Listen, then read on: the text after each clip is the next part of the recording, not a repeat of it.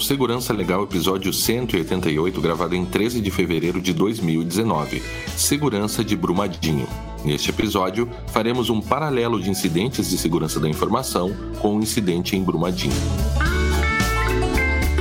Segurança Legal, com Guilherme Goulart e Vinícius Serafim. Um oferecimento Brown Pipe Consultoria.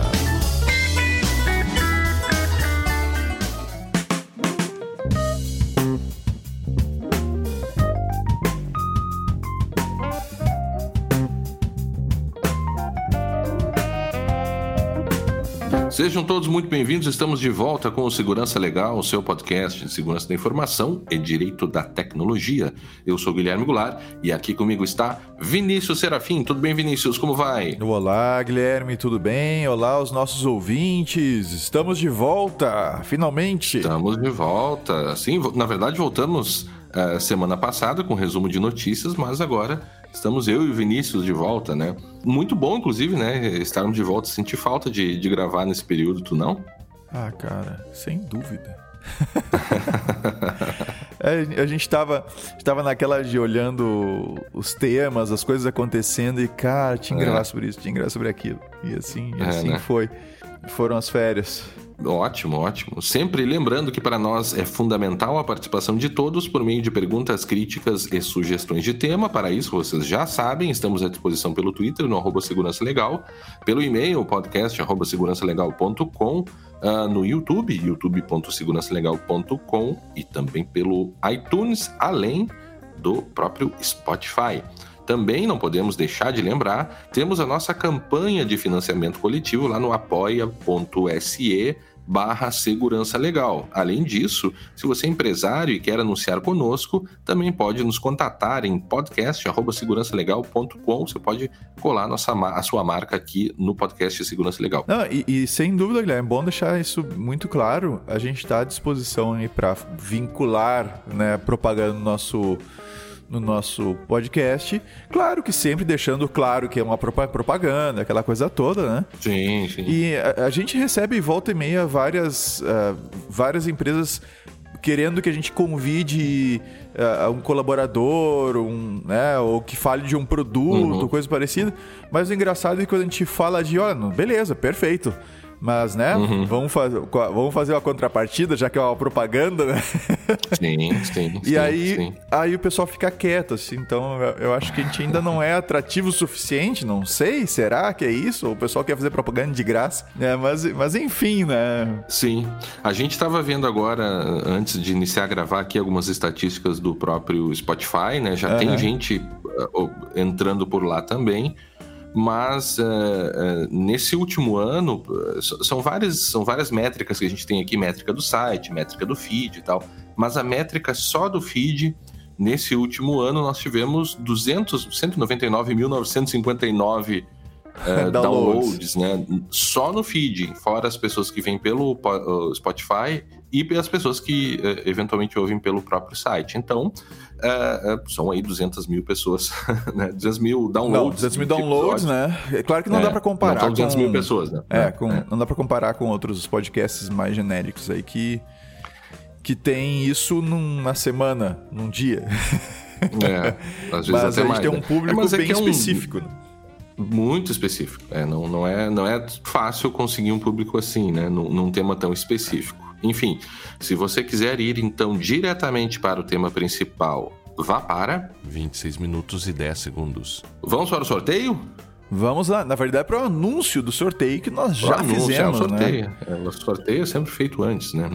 A gente sempre faz antes. Quem foram então, Vinícius, os dois ganhadores das canecas do podcast Segurança Legal? Ganharam então as canecas o Rosber Júnior e o Highlander Bonifácio, são os ganhadores das nossas duas canecas do Segurança Legal deste episódio 188. Parabéns então aos nossos dois ouvintes. Ah, e, e você que nos ouve e que quer saber como pode fazer para ganhar uma caneca do Segurança Legal, eu explico rapidamente. Basta ser um apoiador do Segurança Legal lá no apoia.se barra Segurança Legal em qualquer modalidade e estar em dia com o seu apoio. Ah, mas eu vou iniciar a apoiar neste mês. Sem problema, inicia neste mês, você já, já entra no sorteio. Tá? Ah, eu Isso. apoio há um ano e não estou em dia. Não concorre. tá? Então, basta que esteja apoiando, nem que seja nem que seja o primeiro mês do apoio e esteja em dia com seus apoios e você participa do nosso do nosso sorteio das canecas, né? Que é um dos brindes que a gente está sorteando a gente tá mandando as adesivos, a gente tá mandando para todo mundo que apoia sem sorteio, a gente tá mandando Sim. os adesivos na medida da nossa Aos capacidade poucos, né? aqui. É. Ah, com as xícaras, com as canecas, desculpa, vão juntos os adesivos também. E à medida que, que a gente vai terminando as canecas aqui, nós vamos pensar em outras coisas depois. Neste momento, nós não, não temos nenhum produto à venda, tá? Como a gente não está vendendo caneca é, por enquanto, uhum. porque é, é, é, teria todo um outro processo aí de para fazer essa venda. E quem sabe no futuro, mas agora, nesse momento, a gente não tem. É só via o sorteio, sorteio mesmo aqui no Segurança Legal. Certo. Legal. Então, se aparecer Vamos, caneca então... à venda do Segurança Legal, não é do Segurança Legal, é. ou tem ouvinte nosso vendendo a caneca por desgosto de alguma coisa que a gente tenha falado aqui. ah, vendendo a própria caneca. É, o cara vendendo a própria caneca. Assim, ah, não quero mais essa caneca desse não, podcast.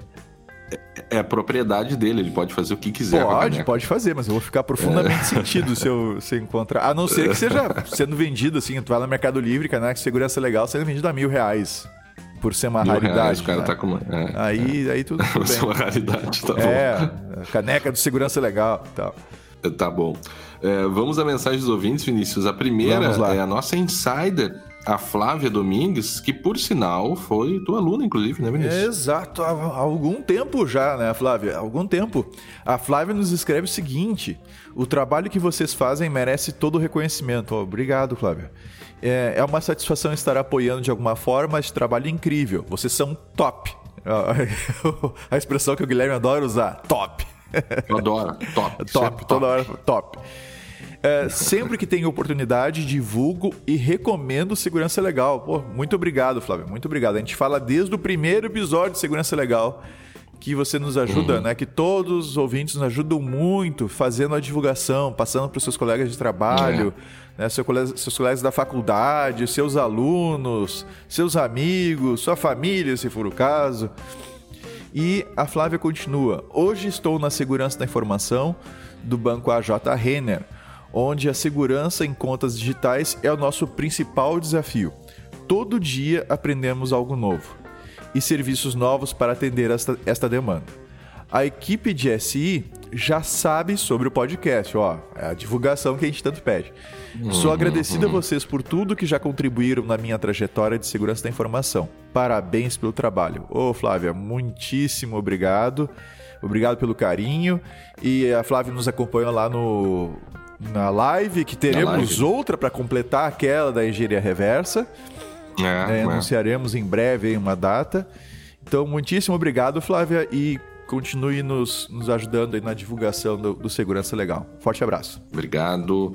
A próxima mensagem, Vinícius, veio lá no episódio 181, Introdução ao Blockchain, pelo nosso ouvinte Tiago Souza. O que, que é, disse o Tiago? Isso aí, o Tiago diz o seguinte: primeiramente, Obrigado por manter essa beleza de podcast para um semi-paranoico em Segue Info. Já recomendei até para uns conhecidos de direito. Olha só. Sobre a leitura de e-mails do episódio, o comentário do ouvinte sobre o gerenciador de senhas. Uh, particularmente, não usaria um serviço web para gerenciar senhas, pois qualquer injeção de JavaScript, como pode acontecer até com a infecção do roteador, pode eliminar qualquer camada de segurança usada depois de acessado. O que ele coloca aqui é a questão do, do exemplo do LastPass. Né? Uhum. O LastPass ele faz toda a cifragem e decifragem no lado do cliente, segundo eles uhum. escrevem uhum. e você pode verificar. E no lado do cliente no navegador, a, forma de, de fazer isso é como o, usando JavaScript. Então uhum. o, o, o LastPass usa, usa JavaScript. O JavaScript não é uma coisa compilada e que você não vê o que está acontecendo. É um texto, uhum. é uma, né, ele é interpretado, então você pode alterar ele. E é muito fácil você entrar no modo desenvolvedor do, do, do teu navegador, você pode alterar o JavaScript ali e até conceitualmente brincar com isso, de fazer uhum. a senha aparecer e eu fazer dumps de senhas. É, é possível, né? O que ele coloca aqui, o Tiago coloca, é a possibilidade de alguém interferir na, uh, na comunicação, alterar o teu JavaScript, ou seja, quando está baixando, está acessando lá o LastPass, alterar o teu JavaScript, e no, teu, e no JavaScript ele fazer então alguma coisa que mandasse a tua senha para algum outro site, algum outro lugar. Uhum. Claro que para fazer isso, uma possibilidade que ele coloca, a gente tem visto isso utilizado largamente para fazer phishing com sites de banco, né? O que essa questão de invasão do modem, do roteador, né? Uhum. Que acaba sendo o roteador e modem, né, na maior parte dos casos. Então se invade o roteador de milhares de vítimas aí, por né, roteadores historicamente, os provedores andavam abertos, né, acesso à internet direto com senha default.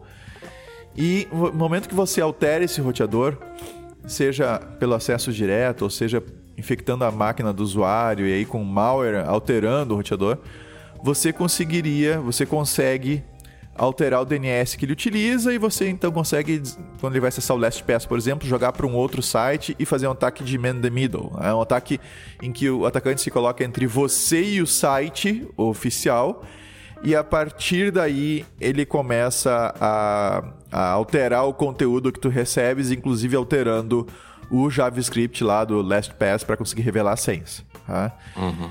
Uh, claro que isso tem que ser tem que se juntar isso com um ataque uh, de man middle com SSL, que é a parte de criptografia, mas considerando que a maior parte dos usuários não tem nem noção, não consegue nem diferenciar quando a coisa é segura ou não é, realmente há um risco nesse sentido. Então, para usar o LastPass, e eu, eu uso o LastPass, não para todas as minhas senhas, para coisas muito específicas na web, é, você tem que ter um cuidado muito grande com o teu navegador, os sites que você acessa uh, e uh, o ambiente no qual você está usando o seu computador, esse tipo de coisa. Tá? Uhum, uhum. Então, realmente, é, essa preocupação é que o Thiago coloca é, é pertinente. E ele coloca ainda, uh, de recomendação, eu já usei o KeePass sincronizando via o R-Sync, mas atualmente uso com Combo Pass. Criptografa gera senha usando o PGP mais o Tomb, que criptografa todos os arquivos em um arquivo e eu abri-lo uso espaço encriptado da, na RAM para manter mais controle. Além de precisar me preocupar apenas com as minhas chaves, tá? E aí coloca na follow the keys, é o princípio do keys, é keep it simple, stupid. É, é, um, é, um, é, um, é um princípio já muito antigo da segurança da informação. tá? Então, de manter a coisa mais simples possível. É, aí tem vários esquemas que a gente pode utilizar.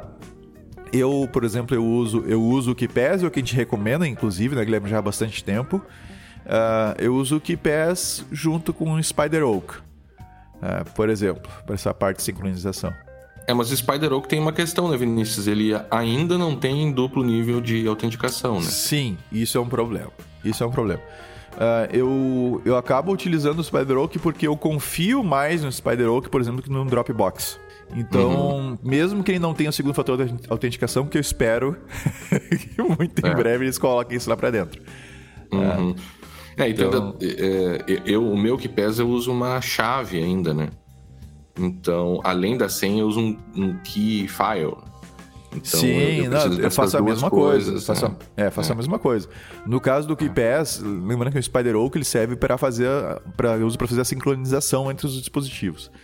Mas no caso do KeyPass, uh, eu também uso o Keyfile, né? E, e esse uhum. Keyfile ele, ele, não, ele não é compartilhado, sincronizado de forma alguma via nenhum meio. Ele fica offline na brincadeira. Sim. Ah, então, se houver algum comprometimento do Spider Oak, que eu tenho uma senha razoável lá, ah, uma segurança razoável, se houver esse comprometimento, o máximo que se pega é o arquivo sem o keyfile. E aí não, uhum. não adianta tentar só fazer uma força bruta com senha, um ataque de dicionário, porque o keyfile ele é grande e, sabe, uhum. é, estatisticamente você descobriu o keyfile que eu uso. É, é mais, mais fácil vir logo e. Como é que é? Me, me, me atingir fisicamente, botar uma arma é. na cabeça e dizer: entrega o, o celular e desbloqueia esse negócio e me mostra as senhas do que o cara tentar quebrar esse negócio. Muito obrigado, então, Thiago. Uh, continue conosco. A próxima mensagem vem do Carlos Eduardo Amaral, lá da Faciltech, que também esteve conosco. Ah, é colega do, do, Diego Costa, que também esteve conosco lá na, na, na, nossa live. Ele fala sobre a primeira multa lá da GDPR que ocorreu no hospital português. Não, o, Carlos Edu... Eh, o Carlos Amaral, ele lembra que aquela questão do ocorrido no Hospital Barreiro, em Portugal, né? Em que houve, uhum. em que havia acesso indiscriminado por parte dos médicos aos dados dos pacientes. Tá? E ele, ah, pensando nessa situação que aconteceu lá, ele levanta uma dúvida com relação às regras brasileiras. No caso, seria a LGPD, que entrará uhum. em, em, vigor em, daqui a alguns, alguns meses. Ele coloca é que, em um caso hipotético, né, se uma empresa, pode ser um hospital, qualquer outra empresa, Uhum. E se uma empresa acessar os dados do seu funcionário, que são mantidos na estação de trabalho que a empresa fornece para o funcionário, ou seja, de propriedade da empresa, é, como é que funciona a, a, a LGPD nesse caso? Uhum. Ah, ou seja, é, a, é... a, empresa pode fazer isso, não pode? Ela comete alguma infração ao fazer isso? Uhum. É interessante a, a, dúvida dele porque mexe com dois assuntos aí, né? Um deles a proteção de dados, e outro, o poder diretivo do empregador no monitoramento dos próprios empregados. Inclusive, eu estou com um livro aqui, uma tese que é a privacidade dos trabalhadores e as novas tecnologias, contributo para o estudo dos limites do crônico do empregador. É uma tese portuguesa, uhum. inclusive. É, a questão é a seguinte: você tem duas áreas que vão. É, que a gente vai precisar fazer aqui no, no direito. Há uma teoria conhecida aí que é o diálogo das fontes. O pessoal da URGS, aqui, a professora Cláudia Lima Marques, divulgam bastante essa, essa tese, que você precisa estabelecer um diálogo de coordenação entre as várias fontes que regulam aquela situação. No caso, você tem duas, eh, duas regulações, digamos uhum. assim. A, a, regulação geral de proteção de dados aqui no Brasil e também as regras gerais uh, de, de, do direito do trabalho uh, e também a própria jurisprudência e tal, que vem entendendo ao longo do tempo que os, o empregador pode sim monitorar o empregado desde que o faça de maneira uh, cientificada, né? ele precisa saber, né? deve afastar uma eventual expectativa de privacidade que ele tenha naquele ambiente, aquela coisa toda que a gente sempre fala aqui. Qual é a questão? Uhum. A questão é que eh, o, o, empregador, quando ele monitora as atividades do empregado, quando ele está trabalhando, ele, ele tem a legitimidade para realizar uhum. esse controle. Né? De, de, desde, que está, desde que o recurso o pertence recurso à empresa pertence e que empresa, ele faça né? de maneira moderada, que ele não utilize isso para perseguir, que ele proteja. Exato o colaborador, que ele, que ele a questão da moderação né, vai envolver, por exemplo, ele não pode perseguir os funcionários, ele não pode tratar os funcionários de forma distinta, ele não pode é, divulgar os resultados de monitoramento. Por quê? Porque alguns desses resultados, algumas dessas coisas que ele vai descobrir, com, são considerados dados pessoais. Então, é, de fato, é um assunto que se fala pouco, que é qual é como a nova lei de proteção de dados vai é, é, é, tocar, né, vai limitar as atividades de monitoramento dentro do ambiente de trabalho. Se não me engano, a, nossa lei ela não, não tem, pensando aqui, mas acho que não tem não algo falando sobre essa relação de trabalho. Mas você tem, por exemplo, você pode usar como um legitimador dessa, dessa, desse monitoramento que a gente chama lá de legítimo interesse, ou seja, você não precisa pedir o consentimento do empregado para monitorá-lo. Não, você tem o legítimo interesse para fins de segurança da informação, para fins de manter o seu negócio, para fins de se proteger contra eventuais ameaças, você pode realizar esse monitoramento. Mas são, é, é ele parte de um caso que é a questão do acesso dos médicos aos dados de é, pacientes, uh, projetando num cenário que é bem diferente, né? Então, é, ele percebe aí um, um, eventual problema no futuro, sim, nós vamos ter que considerar a lei de proteção de dados para uh, aplicável ao empregador, mas são situações bem distintas. Eu não sei se eu me fiz entender aqui, Vinícius, mas são, são questões bem distintas. Sim, não, acho que ficou. Até no primeiro uhum, momento eu pensei uhum. que isso não tinha nada a ver, sabe? Sim, da, da minha. Uhum. da minha cabeça aqui. É, mas assim, tem aquela questão que a gente já discutiu outras vezes, que é a empresa, por exemplo, uhum. tem um proxy, bem, situação bem comum. É, e ela permite o acesso uhum. a qualquer site. Não limita nesse sentido. E, inclusive, permite que, por exemplo, no horário de almoço, nos intervalos, o funcionário Sim. faça uso pessoal da internet, é, usando seu usuário e tudo mais lá no proxy, com autenticação e tal. É, ele não pode, ainda que o funcionário tenha, por exemplo, acessou, algum, uhum. acessou pornografia. Tá? Claro que ele pode sofrer uma sanção de acordo com o que está na, na, na, política, de, na política de segurança da empresa, uhum. política de uso dos recursos tecnológicos da empresa, pode estar lá descrito que ele vai, que ele pode sofrer uma sanção por fazer, acessar, por exemplo, pornografia, uhum. ainda que seja no horário livre de trabalho dele. Agora, a empresa não pode, por Sem exemplo, dúvida. expor o, o site que ele estava acessando, detalhes é, do que ele estava é, acessando. Que é o, o, a gente nesse caso que tu coloca, a gente está tratando da proteção à privacidade e à intimidade do empregado que é algo diferente da questão de proteção uhum. de dados pessoais. Proteção de dados pessoais, nem sempre você tem a privacidade violada. Então, você, o dado pode ser internamente acessível por todos, mas se você tratar aquele dado para, por exemplo, uma finalidade diferente da, da qual ele foi recolhido, sei lá, transmitir para planos de saúde dados que, que eventualmente não poderiam ser transmitidos, você pode afetar daí todo, a própria outros direitos da personalidade do empregado, né? Mas é, é, é, eu diria que no, no, fim das contas, claro, uhum. numa primeira reflexão, é, é, o empregado ele não pode utilizar completamente a Lei Geral de Proteção de Dados para se proteger do próprio empregador, porque é uma relação jurídica diferente. Né?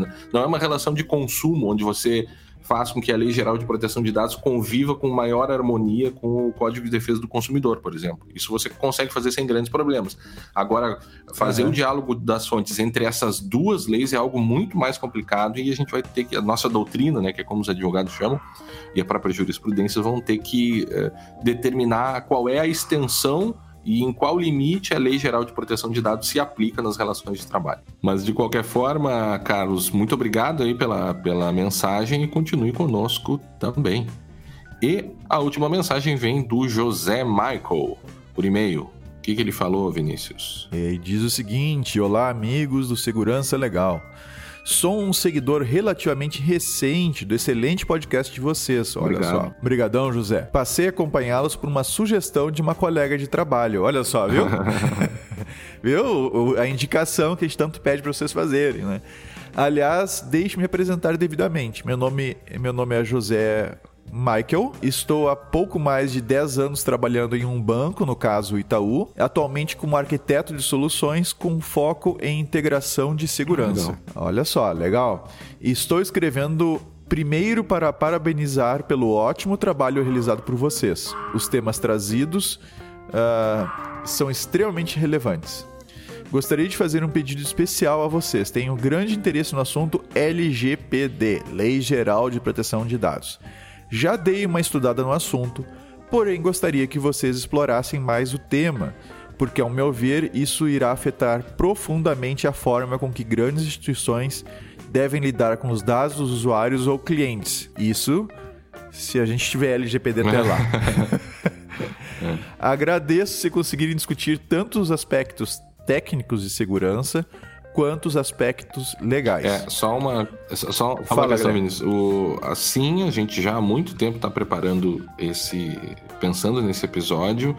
A gente tem alguns convidados em mente e a ideia seria até fazer mais de um episódio sobre LGPD. E a gente, inclusive, é, não dá para prometer, mas a gente está, inclusive, planejando uma viagem para ir pessoalmente ir entrevistar esse, é, essa pessoa que a gente acredita que seria uma das das mais qualificadas para falar sobre o tema. Mas a gente não vai dizer quem é, é mas a gente inclusive está pensando nesse esforço aí de se deslocar, que é um, fica, não fica no Rio Grande do é. Sul, né, para fazer isso. Né? E o podcast agora envolve avião. É, e, e, é, não, e o podcast agora ele tem, ele tem verba e, vai, e pode nos permitir, né, é, realizar esse tipo de investimento, né? Mas ainda não está nada certo. A gente está tá no planejamento disso. Bom, e ele continua outra sugestão de pauta na mesma linha da anterior é, seria a regulamentação de uso de cloud pública para instituições financeiras pelo Bacen. Tá? Acredito que, se, que este seja um tema que envolve também tanto os aspectos técnicos como legais e acredito ter mais gente interessada. Uhum. Aí, é, a questão é que nós já tratamos sobre esse tema lá no episódio 151, Novas Regras de Segurança do Banco Central, em maio de 2018. Então, essa questão, José, basta você então ir lá no episódio 151 que a gente tratou sobre o tema lá e eventuais dúvidas, por favor, nos encaminhe que a gente é, pode responder é, que pode, Aí pode dar até início para um outro episódio. Quem sabe, né? Depende do que for levantado é. e tal, que, que a gente vai vendo aí. E ele continua: Deixo desde já meu agradecimento e dizer que já sou um grande divulgador do podcast para meus colegas que têm interesse nesse tema. Parabéns pelo trabalho e obrigado. Obrigado a você, José, Muito pelo, obrigado. pelo teu contato, por estar divulgando o podcast, pelos elogios que nos fizeste. E a gente está sempre aberto aos nossos ouvintes. Muitíssimo obrigado, um grande abraço. Muito obrigado. Bem, então, Vinícius, vamos agora ao tema, trocar trilha aqui para o nosso assunto principal.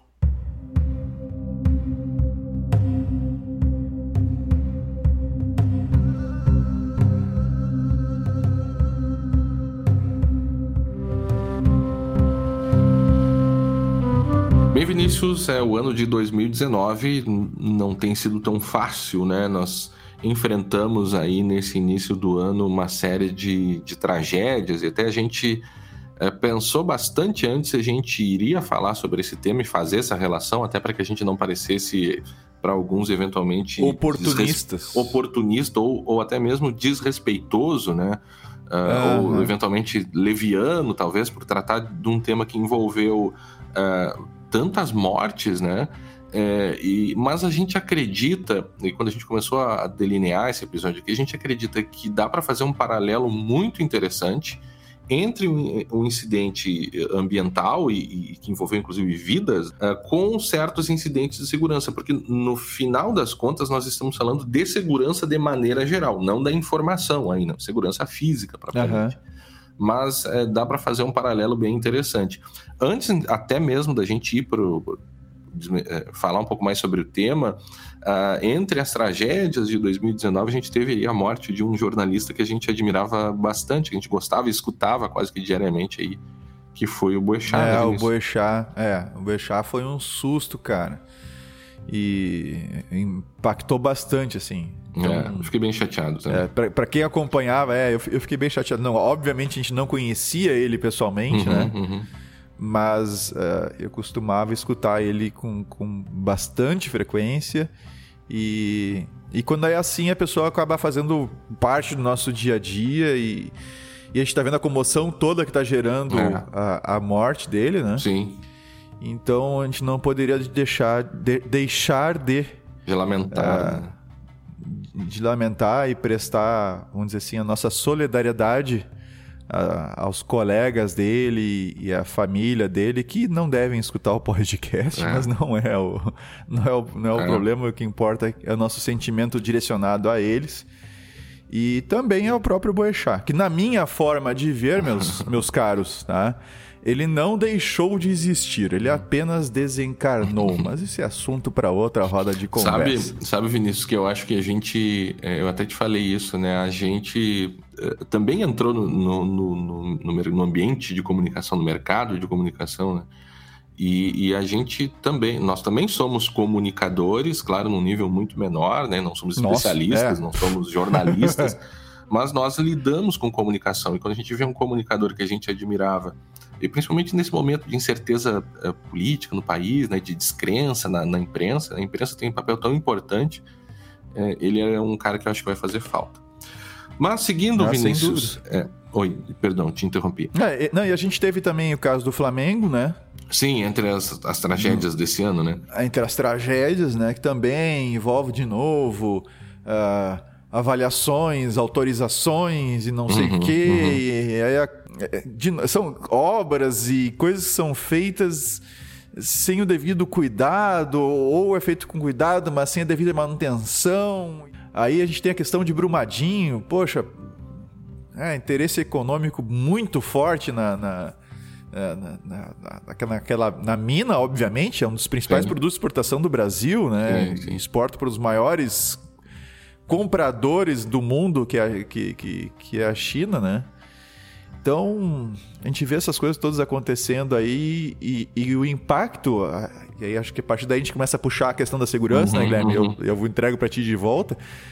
O, a, quando os incidentes de segurança. Da e agora tanto os de informação. É. é, os de informação, quanto incidentes como esses do Flamengo e Brumadinho e outras. Mariana e uhum. coisas assim. É, eles eh, nos chamam a atenção pelo tamanho do impacto. Uhum. Em segurança da informação, a gente tem algo muito semelhante. Sim. É, um, um, às vezes o, a falha foi grave, mas o impacto foi pequeno. Aí não chama atenção. Uhum. É, ou seja, o, o, impacto, a coisa já concretizada, o prejuízo já causado, os danos já causados, acabam uh, chamam, chamam muito mais atenção. E isso já no, assim, já aconteceu, não tem o que fazer, o impacto está concretizado, do que você se preocupar com as vulnerabilidades ou os riscos antes de qualquer coisa acontecer. Uhum. É sempre depois que a gente se preocupa. É. Há uma tendência, é. né? A gente lida muito mal com risco, né? De maneira geral. Sim. Tanto com risco físico quanto risco digital. Uh, no país dá para se dizer que a gente tem um atraso institucional muito grande, né? E esse é um dos problemas que a gente vai falar um pouco mais adiante, né? Sobre a questão da fiscalização do Estado uh, no uhum. âmbito dessas obras. Mas é, aquela tríade que a gente sempre comenta em segurança da informação, que ameaça, vulnerabilidade e impacto aplica-se, talvez não exatamente com esse nome, mas o impacto é, é, é impacto em, qualquer um dos, do, dos casos, é, é, totalmente aplicável a lógica que se utiliza para lidar com um problema como o que houve em Brumadinho, para evitar que aquele problema acontecesse, a lógica utilizada é a mesma, a mesmíssima lógica utilizada na segurança da informação.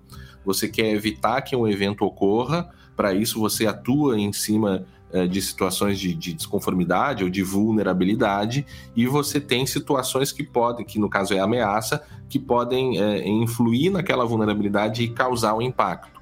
A grande Exato. diferença. A, a, até o. Fala, fala, conclui primeiro. Não, a grande diferença apenas. É, e eu acho, não sei se a gente fala, já fala sobre isso agora ou depois, mas a, a grande diferença é que no âmbito da tecnologia da informação, nós não estamos acostumados a ver impactos tão grandes assim envolvendo a morte de tantas pessoas. Uh, via de uhum. regra, os impactos na, na tecnologia da informação eles são mais direcionados a, a impactos financeiros, a parada de serviços e, e o ser humano ele é afetado indiretamente, às vezes por, por fraude. Ah, por enquanto, né? Por, justamente, por a, a, questão era essa. A gente até comentava sobre isso ontem, né? Me, me parece, e tu até lembrou muito bem, a gente está num, num, num, meio termo, a gente está mudando essa, essa, esse paradigma para caminhar para um paradigma que incidentes de segurança da informação tenderão cada vez mais a afetar vidas humanas. E aí, uh, uma, uma, junção entre esse, uh, ou aquela diferença que havia entre o ambiente físico e o digital, uh, fica cada vez mais nebulosa essa diferença. É, e, e dizer o seguinte, cara, a, a, tanto se aplica assim. É os mesmos termos que utilizou, que o Charles Pfleger, autor uhum. do livro uh, Security in Computing, que se eu não estou enganado já está na sua quinta edição, uhum. ele usa como exemplo, né, como, como uh, analogia para explicar essa, essa questão do, da ameaça, da vulnerabilidade, do impacto e do controle. Uhum. Ele usa justamente uma represa uma barragem. Tem o uhum. desenho no livro dele. Uhum. Tá? E, e, e, como eu usei ele como, como parte das referências para minhas aulas, eu acabo utilizando inclusive o desenho da barragem no, nos meus slides. Uhum, tá? é, tragicamente agora reproduzido uma situação real Sim. aí que é em mais uma situação mais uma. real que é Brumadinho. Né? Já teve Mariana, é, agora Brumadinho. É, são aquelas coincidências que são terríveis, né? É, e aí o, o Figuer coloca o seguinte: coloca lá uma barragem, essa barragem tem uma rachadura, é, ela tem um certo volume de água que ela está barrando, que ela está segurando. Então, embaixo da barragem existe, na, na parte, no outro lado da barragem, no, né, obviamente no nível abaixo da água, existe uma casa. Isso está lá no livro do, do Flieger, uhum, desenhado, tá? Uhum. E ele coloca assim: ó, qual é a ameaça? A ameaça é a barragem se romper. É uma ameaça, entende? Se essa ameaça pode se concretizar ou não, aí depende de vulnerabilidades. Uhum. Né? E, e, quais são. E, o que, e qual é o adversário que você está considerando. Então, por uhum. exemplo, se for uma. Se a gente considerar uma guerra, um, tá, um a gente vai bateria, bateria, anti, assim. é, bateria antiaérea ali, interceptar míveis, uh, mísseis e coisas parecidas, porque você poder usar isso para derrubar a barragem. Mas isso, aí é um outro tipo de ameaça né, que não tem nada a ver com o acidente que aconteceu. Uhum. É, mas a, a, vulnerabilidade que a gente teria aí seria, por exemplo, que o Figure usa no livro, seria uma rachadura na represa, uhum. na, na barragem. No caso de Brumadinho, nos relatórios aí que, que acabaram sendo comentados amplamente pela, pela mídia e, e, com bastante detalhe pelo The Intercept, eles colocaram. Uh, uh, existe um relatório apontando, por exemplo, que os drenos que deveriam, deveriam estar drenando, né? imagino eu que água, umidade da, da estrutura da barragem em si, né? Uhum. estavam secos, ou seja, não estavam funcionando, estavam entupidos ou coisa parecida. É, que havia formigueiros. Eu não imaginava que formigueiro podia ser uma coisa tão crítica para uma barragem, uhum. sabe? Uhum. Mas, pelo visto, pelo que está no relatório, a coisa é. Ou seja, formiga, as formigas vão fazendo, cavando túneis extensos lá dentro e aquilo vai tornando mais porosa a terra e a, água penetra, o dreno não drena uhum. e acontece o que aconteceu. Talvez. Uhum. A gente não sabe ainda, a gente não sabe ainda, é importante que se diga o porquê que a barragem se rompeu. Uhum. Não se sabe ainda. Uhum. A gente não tem esses, esses comentários dos, desses laudos e tudo mais. Então, essa é a vulnerabilidade. Tem a ameaça, que é a possibilidade de vazamento, de de rompimento, a vulnerabilidade que o Flieger coloca lá, que é a rachadura, e o, o impacto em potencial. E o Flieger descreve ali o mesmo impacto que, que aconteceu no caso de Brumadinho e no caso de Mariana que é atingir as residências das pessoas, então a, a matar as pessoas como aconteceu, uhum. é, é, já passou de 300 pessoas, são quase 400 pessoas, né? entre mortos e desaparecidos, são 400, se eu não estou enganado, ou muito próximo disso. Uhum. Então, daí tem, um, tem esse impacto das vidas humanas, né? tem o um impacto da, da, da, própria, a própria natureza, o meio ambiente, os animais que eram criados uhum. para a cidade. Então, é uma, é uma coisa horrorosa. E aí você, tendo ameaça uh, ameaça, vulnerabilidade, impacto, fazendo uma estimativa, você estima risco. Uh, e, e para você zerar o risco, e é que o Figure coloca lá, a única maneira é você zerar alguns desses elementos. Uhum. Ou você tem. Uh, garante impacto zero, tu não vai conseguir, não tem como tu fazer impacto, mesmo que não tivesse ninguém lá, mesmo que o refeitório, sede administrativa da Vale, casas, pousadas, etc., não tivesse no caminho da barragem, né? Ainda assim você teria impacto econômico, impacto ambiental, teria uma série de outros impactos que não teria, então, não teria impacto zero. Uhum. Teria como reduzir o impacto, mas não zero. Uh, você teria como reduzir, uh, eliminar vulnerabilidade? Talvez não dê para eliminar a vulnerabilidade, uhum, você uhum. tem que controlar ela. E a, exatamente isso o Perflieger coloca no, no livro, nessa, nessa analogia ainda em que, havendo uma, vulner, uma vulnerabilidade, você tem que identificar ela, você aplica um controle uhum. para você eliminar ela, se for possível. Né? Vamos matar as formigas, vamos é, eliminá-la, se for possível. Matar as formigas, fazer, desentupir os drenos, lá sei uhum, eu. Uhum. Ou mitigá-las. Né? Ou seja, uh, eu, eu não consigo eliminar, mas eu consigo controlar elas de certa forma. Uh, e aí você consegue, então, controlar o risco que você tem. Tá? Para evitar, evitar que a coisa venha a se concretizar. Uhum. Então a analogia que o Figueiredo usa é exatamente a da ocorrência em Brumadinho, Mariana, é exatamente. Basta procurar no livro dele, vocês vão encontrar. Hum. Sabe que o, há uma outra aproximação que a gente pode fazer, que é a questão do meio ambiente. Uh, uh, se fala, eu já vi autores falarem sobre a ideia de ecossistema digital. Então nós temos o ecossistema físico e nós temos o ecossistema digital. Ah. Qual, é a, qual é a utilidade de, dessa consideração? É que quando você. Uh, um ecossistema ele é muito interdependente é, dele mesmo. Então, uh, você, no caso de Brumadinho, você não tem só a questão, somente a questão da perda de vidas, mas você tem um impacto ambiental que vai fazer com que ao, ao, ao os rejeitos chegarem no rio, aquele rio vai ser morto, os peixes vão morrer, os peixes comem as larvas do mosquito, o mosquito ataca as pessoas, as pessoas ficam. De...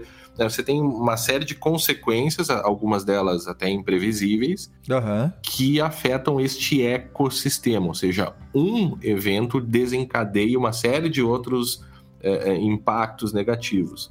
Uh, no ecossistema digital, isso também ocorre, se a gente for usar, fazer um paralelo com o vazamento de dados você tem, num primeiro momento, as pessoas afetadas, né? seus dados vazaram, mas você tem uma série de outros eh, impactos, você tem uma série de outras, outros problemas. Uh, por exemplo, você tem a situação de criminosos que podem utilizar aqueles dados no futuro para crimes, né, para fraudes, as pessoas vão continuar sendo afetadas, no final das contas, perde-se a confiança no ambiente digital.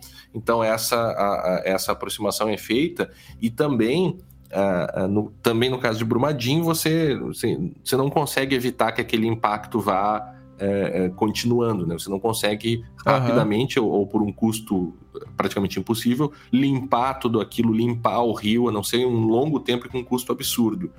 É, e na internet é, é, também tem um pouco disso. Quando o dano ele se espraia, quando o dano ele, ele se pulveriza, é, é, é, muito difícil reverter aquela situação. É muito difícil você, se não impossível, é, retirar todos os dados das pessoas que vazaram em todos os incidentes que ocorreram. Não, não, não tem como se fazer isso, né? Então, é, eu te dou um exemplo... essa, essa, irreversibilidade do dano. É, eu te dou um exemplo uh, da, do caso da Equifax. Uhum.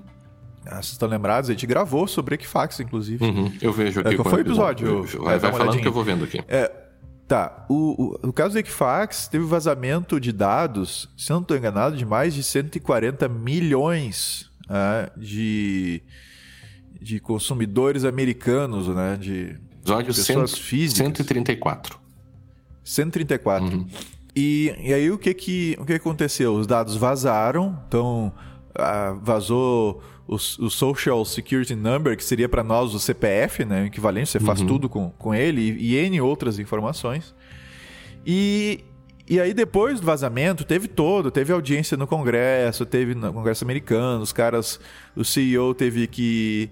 Uh, teve que. Uh, teve que, né, resign, como é que é? teve que, ele teve que pedir para sair, né? Sim, teve sim. Renunciar, é, talvez. Pediu de, é, não é renunciar, pediu é, demissão. É, é renunciar. É, pediu demissão? É, sim. É, a gente pede demissão, é isso? É. O termo jurídico aí correto. Sim. A gente pede demissão, você, né? É. É, então teve que pedir demissão e, e, e aí eles prometeram que iam dar... Uh, tentaram primeiro vender um serviço de, de, de proteção ao crédito para as pessoas que foram atingidas, desde que elas não... Oferecer um serviço desde que elas não entrassem na justiça contra eles e depois uh, eles retiraram essa, essa, esse condicionamento e disseram que iam dar, prestar esse serviço. Só que eles vão prestar esse serviço por quanto tempo, entende? Você pode prestar esse serviço sim, por. Sim. Eles, se eu não estou enganado, foram 4, 5 anos que eles uhum, iam oferecer. Uhum. Agora, agora eu estou chutando a minha memória, tá? Uhum. Mas mesmo que eles dissessem 10 anos, quanto tempo vive uma pessoa? 10 anos? É, compreende? Tu, tu, tu vai fornecer, tu causam esse tipo de dano e aí tu vai. Uh, os dados delas estão comprometidos, não tem como trocar o, o, Social Security Number deles lá, a gente não tem como trocar o nosso CPF, vazou, vazou. Uhum. Uh, e aí essas informações são utilizadas massivamente para fazer cadastros e abertura de contas e autenticações via telefone para N uhum. serviços diferentes. Uhum. Uh, então Uh, como é que fica isso depois que acontece esse dano? Em Brumadinho, uh, não vamos esquecer que Mariana, uh, como já amplamente ah, anunciado ou denunciado né, pelos meios de comunicação, Mariana ficou por isso mesmo. Assim, as uhum. pessoas né, não, não houve multa, não houve punição, não, o, que, o que só diminui o impacto para a empresa, o impacto econômico para ela. Uhum. Diminui, não elimina. Ela continua com o impacto que arrumar as coisas e umas coisas assim, mas diminui bastante o impacto econômico e aí acaba, vamos dizer assim, legitimando, tirando um né? pouco é. do, do incentivo que deveria ter para que ela claro. empregasse mais esforços para evitar que outras tragédias acontecessem. Mas ainda que, que, que eles paguem, ainda que a, a Vale agora, no caso de Brumadinho, e a Vale também lá no caso de Mariana, né? Só que ela era controladora de uma outra empresa. Uhum. Uh, ainda que ela vá lá e dê 100 mil reais, entre aspas, que ela doe 100 mil reais para as pessoas que foram vitimadas pra, pelo, pelo ocorrido, uh, ainda que depois ela seja condenada a pagar uma multa, etc., uh, o dano que ela causou é irreparável. Uhum. Principalmente naqueles que perderam toda a sua família, não só todos os seus bens, a uhum. sua vida que uhum. tinham, mas perderam toda a sua família. E a gente tem esse tipo de dano, claro que, obviamente, tipo, por favor, tá? Então vocês entendam os limites da nossa analogia, tá? Toda analogia tem limites. Toda analogia tem limites. É. É. E então, assim, esse, esse dano desses vazamentos que envolvem CPF, que envolvem uh, daqui a pouco dados biométricos uhum. que você não tem como trocar. Não adianta você só aplicar uma multa na empresa lá, pode aplicar a multa que quiser, entende? E, e, ou dar proteção de crédito por um certo tempo.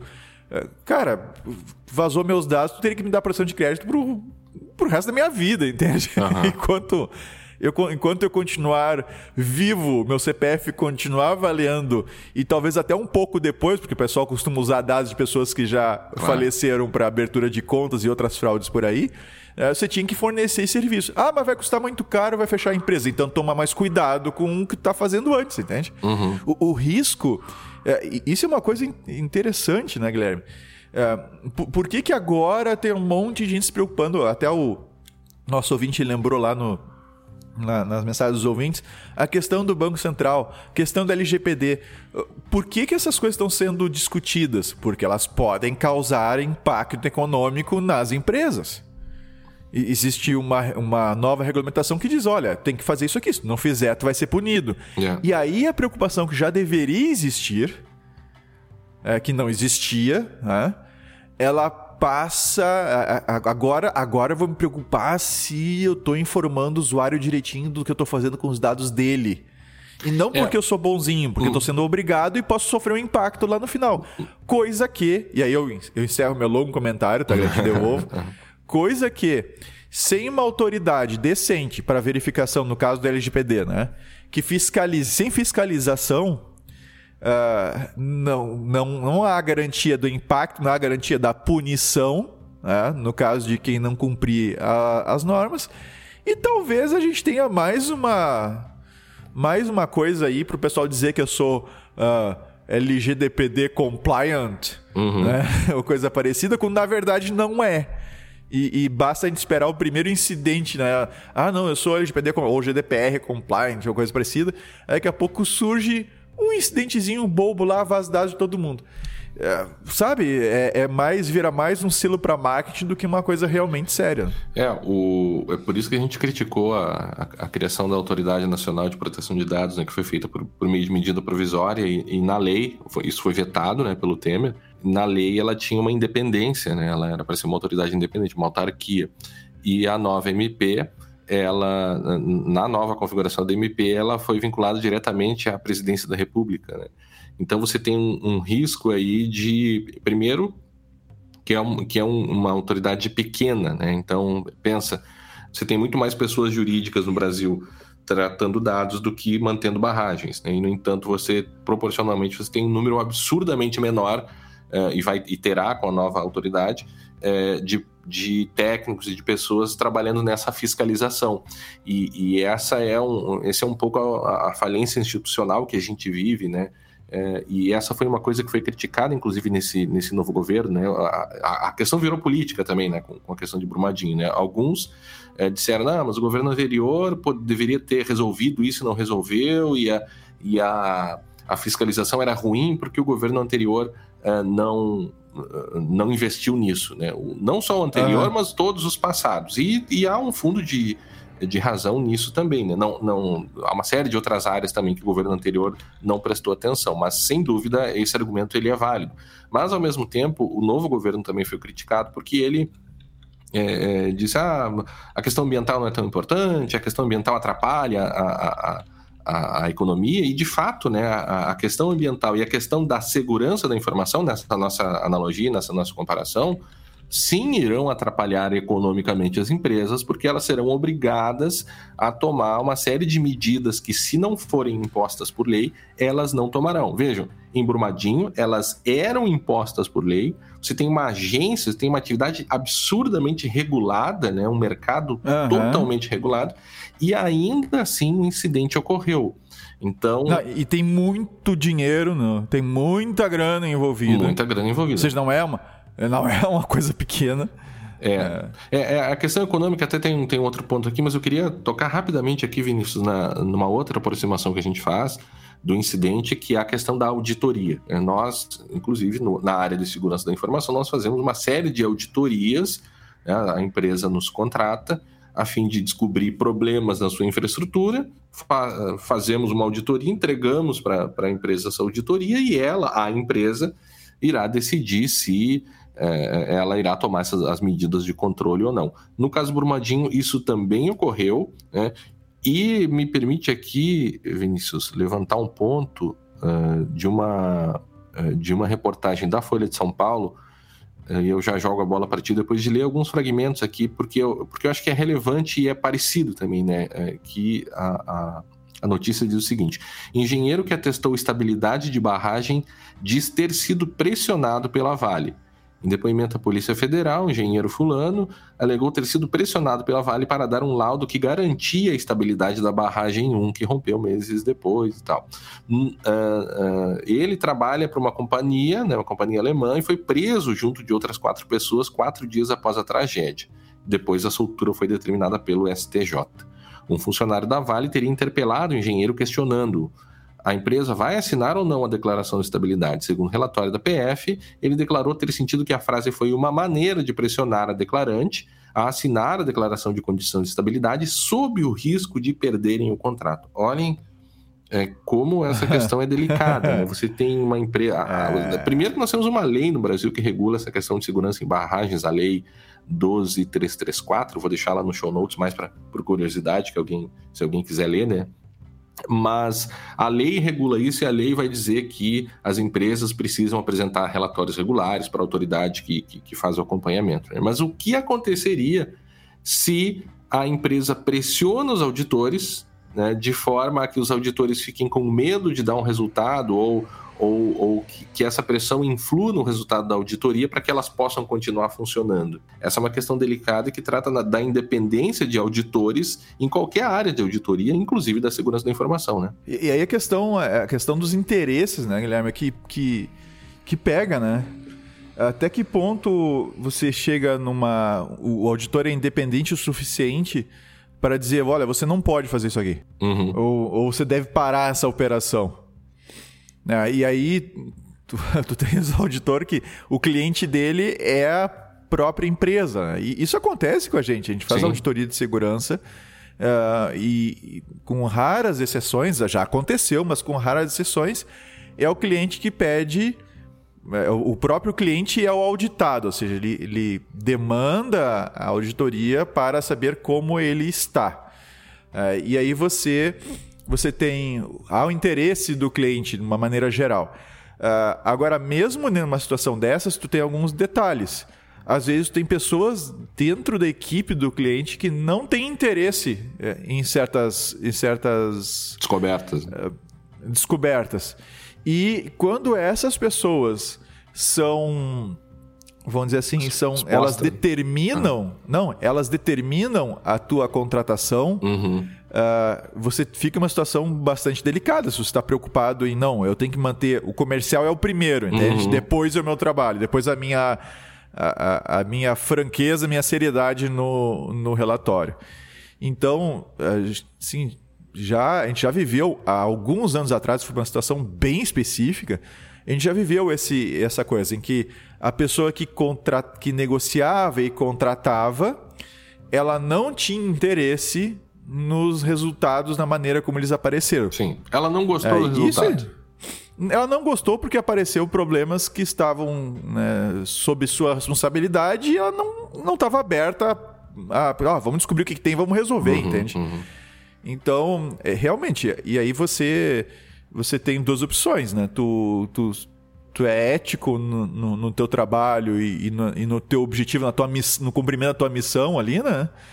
E, e, você entrega o relatório, ó, tá aqui, teu caso é esse, tua, tua, tua situação é essa e, e tu corre o risco da pessoa não gostar e não, e não te chamar mais, paciência, né? Uhum.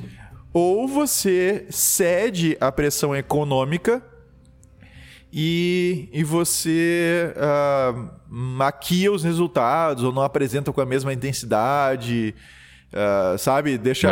É. é. isso que é um problema, não é um problema sério, entende? Sim. E aí tu, né? Aí você tem que ver o que você faz. Que aparentemente o que, o, o que nesse, nisso, nesse relato que pode dar, eh, foi aparentemente que, que aconteceu, pelo menos com os auditores ainda. Né? É, eles determinaram, que, até onde eu li aqui, que eles assinariam o laudo, desde que a empresa uh, fizesse as recomendações né, deles para controlar aquelas vulnerabilidades, entre aspas, né, que seriam os problemas estruturais lá da, da própria, da própria claro, barragem. Claro, mas... É mas exato, é que nem quando tu faz uma, uma auditoria de segurança e tu diz assim, tu tens esse, este, este, este problema no teu ambiente, no teu software, etc. Tá? E aí o cliente quer assim, ah, eu quero botar um, um, um selo, eu quero botar uma declaração de vocês que, que meu sistema está ok ou que eu estou ok. Tá? E aí, e aí, se não, tudo bem. Só que, a, que é o que esse auditor diz, né? Tudo bem, mas vocês têm que fazer isso aqui, né? Vocês têm que corrigir os problemas que, que foram identificados. E, e essa declaração, ela é uma coisa daquele ponto em que foi feito o trabalho para trás. Uhum. Não daquele ponto para frente. Exato. Então, assim, quando a gente é demandado nesse sentido, a gente coloca, não, tudo bem, a gente até poderia fazer, não tem problema. Só que os termos para isso é, olha, no tal dia foi feita uma verificação, foram encontrados os, não quais problemas, foram encontrados os problemas, os problemas foram devidamente corrigidos, não sei o quê, conforme recomendado pela auditoria, pela consultoria e tal, não sei o quê. E é até esta data, e deu. Uhum. que vem dali para depois. Então, é, é, compreensível, por exemplo, é compreensível essa questão do auditor que coloca, não, tudo bem, eu assino o laudo dizendo que está tudo ok, mas eu tenho que fazer tudo o que a gente recomendou aqui. Sim. É, um, e um outro absurdo aqui foi a prisão dos, dos, dos auditores, né, dos engenheiros, no caso, é porque a decisão de, de implementar ou não aquelas medidas é única e exclusiva da própria empresa contratante. Né? Já pensou num um cenário onde os auditores podem ser presos porque eles indicaram problemas e a empresa não resolveu aqueles problemas? É, juridicamente é, é um absurdo tão grande entre tantos que a gente vê aí. É, na, mas, mas eu, assim, a minha explicação para isso, Guilherme, é que uh, é, para te dar uma resposta rápida uhum. né, para né, o público, né, você prende mais fácil quem? O presidente da empresa ou o auditor? O auditor, né? É. Mas é um, mas é um absurdo. É, é não, não, não é há, claro. Né? Não, eu, não tô, eu não tô justificando, tô explicando uhum. o que eu acho. Uhum. Né? Uhum. Agora é achismo meu. O cara, não, a gente tem que prender alguém para mostrar que a gente está fazendo alguma coisa. Então vai lá, pega o auditor. Uhum. É muito mais fácil pegar o auditor do que tu pegar o diretores, presidente e tal, das umas maiores, ou se não a maior empresa do país, entende? Uhum. Sabe que é. É, a gente falou um pouco sobre a questão econômica, né? E a questão econômica de se lidar com o risco talvez seja um dos maiores desafios, tanto na segurança da informação quanto na segurança na questão de barragens. Né? A diferença, uhum. já, já, falamos isso, mas a diferença é que no caso das barragens, é, você está lidando com vidas humanas uh, e um dos há também uma, uma peça aqui do Ministério Público deixa eu só abrir eu acho que é uma da, uma peça do Ministério Público do, da Ação Civil Pública só que eu, eu, não consegui ler completamente ela porque eu tive acesso a ela ontem à noite aqui mas foi publicada na internet a gente vai colocar no show notes é, e foi indicado que dentro das auditorias internas deles, de, de, verificação de risco, de rompimento, eles tinham, a, eles tinham projetado inclusive os cenários de impacto. Então eles projetaram dois Sim. cenários, né, que seria uh, com as sirenes funcionando e sem as sirenes funcionando. E com as sirenes ah, funcionando, o, a projeção de impacto morte seria de 1 a 10 pessoas. E sem a sirene funcionando, o impacto morte, que foi o que aconteceu, porque, segundo eles, as sirenes foram engolidas pela, pela, pela, pelo barro, né? Uh, sem as sirenes funcionando, o impacto de morte seria de 100 a 1000 pessoas. Ou seja, eles sabiam que isso poderia acontecer uh, e sabe-se lá por qual razão, muito provavelmente uh, uma razão econômica, né? ou seja, a sua ideia é você gastar o, o menos que, que seja possível, juridicamente falando, para atingir o resultado é, ótimo. Né? Economicamente, é, é, é o que as toda empresa quer isso, né? Quer é, é, investir o menos possível, o, me, o menor número, né? É para atingir o melhor tá, resultado. Mas só para concluir, tá, tu... a questão é, ah. é muito fácil não gastar com segurança e a gente vê isso muitas vezes, inclusive com clientes, né? A, a, grande preocupação deles é quanto isso vai custar. Muitas vezes não percebem que o impacto pode ser muito grande e jogam com o acaso, como aconteceu com eles. Não, eu acho que isso aqui não vai acontecer, né? Eu tenho risco aqui, mas eu não vou me preocupar com isso por enquanto e vou suportar o risco. A diferença, mais uma vez, é que não se pode suportar o risco morte de tantas pessoas assim. Fosse é, uma pessoa só, não se poderia suportar ainda é, assim. É, deixa eu pegar duas coisas, dois pontos que tu colocou de trás para frente aí. Tá. A questão que tu colocou de gastar o menos possível, eu entendo a tua ser um pouco reticente em usar essa expressão. Uhum uh, que, que, que ela pode ser entendida como ah, aqui, ó, eu quero fazer o mínimo. Agora eu tô falando até num, eu tô usando até um tom de voz né? para dizer assim, o cara que ele não está interessado em, em, efetivamente atingir o objetivo de aumentar a segurança. Ele quer só o que, que eu gasto o mínimo aí para fazer o mínimo que eu tenho que fazer, né? E, e, tem uma outra forma de usar essa mesma expressão que é, é você investir de uma maneira mais otimizada, né? Sim, você não ficar exatamente. jogando dinheiro fora exatamente, à toa. Então, exatamente. como é que eu, eu posso falar assim, Bah, tudo bem, o que, que eu preciso gastar de uma forma, não, não jogar dinheiro fora, mas como é que eu preciso gastar para atingir os, esses níveis de segurança que eu preciso? Né? Qual é o mínimo nesse sentido que eu, que eu posso gastar para atingir esses níveis de segurança, sem prejudicar os níveis de segurança e sem também ir para um outro extremo que seria jogar dinheiro fora. Né? Então, há essa preocupação é, de gastar de forma eficiente né, e eficaz. E, e o outro ponto que tu coloca, e aí trazendo de novo para um paralelo, pra uma, já para um mecanismo da segurança da informação, a questão das próprias sirenes. Uhum. A sirene e o, o alerta. A gente pode uh, linkar a questão da sirene e os próprios sistemas que eles deve, deveriam ter de detecção da estabilidade Sim. ou de monitoramento da estabilidade da barragem. Era, né? É, algum, eu li em alguns é. relatórios sismógrafos e coisas do gênero. É, eles devem ter coisas lá, instrumentos e tudo mais. A gente pode comparar isso com o IDS, com o Intrusion Detection System, um sistema de detecção de intrusão, ou um IPS, que o pessoal adora, né? Que IPS, né? A moda é IPS, uhum. já há alguns anos se fala isso. Ou, IPS ou é muito legal. Um DLP, pra derrubar a tua empresa toda da internet. Oi? Ou até mesmo um DLP, o Data Loss Prevention, né? Vazamento Data Loss de Prevention, dados. Né? É, então assim, quando você tem uh, uh, você tem monitoramento da tua estrutura, Uh, a gente tem que cuidar muito quais são os parâmetros que a gente está monitorando, que monitorar coisa demais não funciona. Você não, você não vai conseguir acompanhar. Tá? E, e, e, não adianta só monitorar, você tem que vincular alertas ao monitoramento. Tá? Então, aconteceu alguma coisa que saiu fora do normal, não pode ser qualquer uh, espirro, né? tem que ser uma coisa um, um pouco mais significativa. Você gera o alerta e esse alerta tem que ser ouvido, tem que ser percebido, uhum. tem que ser lido. Não adianta você ter uma ferramenta lá que fica girando uh, um monte de alerta por e-mail que você joga já até numa pastinha separada, porque você não tem tempo de ficar vendo aquele monte de e-mail. E mais tarde acontece um problema assim: ah, olha só, o IDS achou. É. Ele pegou aqui uh, e detectou o problema. E não adianta também você mandar o, o e-mail para quem não está verificando, ou alerta para uma coisa que não funciona. Ou, ah, as, as sirenes foram uh, levadas junto pela barragem. Cara, sim. Eu que não tenho, não sou engenheiro, não conheço nada de barragem. Se eu quero botar sirenes para alertar do rompimento da barragem, para tirar as pessoas que estão no caminho dos detritos da barragem, lá do, do, né, do, das coisas que vão descer, eu quero avisar elas eu não posso botar as sirenes no caminho onde elas serão destruídas. É, e eles têm só te é, Não me parece assim, né? Assim, eu, é uma coisa meio. Meio óbvio, né? Me parece que não seria muito útil isso, né? É, eles têm um... Como não foi, né? Eles têm um conceito interessante que seria essa zona onde o, o barro desceu, se não me engano, é, é, zona de autofuga, se não me engano. Ou seja, eles não têm como ajudar aquelas pessoas. As, as próprias pessoas que têm que, por si, é, salvar claro, sua própria vida, e, né? E aí, o que tu faz? Tu constrói um refeitório. Uhum. E a sede administrativa da empresa ali. É. Cara, não dá pra entender isso, sabe? É uma, uma lógica estúpida, assim. É, é, é uma lógica estúpida fazer uma coisa dessa.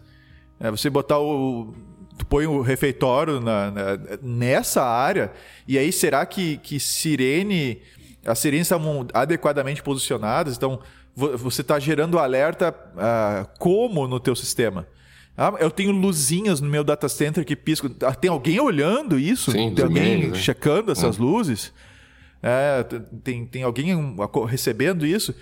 Ah, então, então é melhor a gente avisar, assim, eles poderiam ter um cadastro das pessoas, do telefone das pessoas, vai ver até tem, que estão na é, zona mas... de risco, que se inscreve, que a gente tem para defesa civil, tu Sim. pode cadastrar lá, e os caras poderiam receber um alerta no celular, uma ligação, um negócio automatizado, assim, grana para isso esses caras têm, né, cara? É, era, era então... o que eu ia então dizer, né? O, o, a diferença entre você ter ou não dinheiro para gastar em segurança da informação, né? Eu, eu, comentava antes, você, é possível gastar zero com segurança?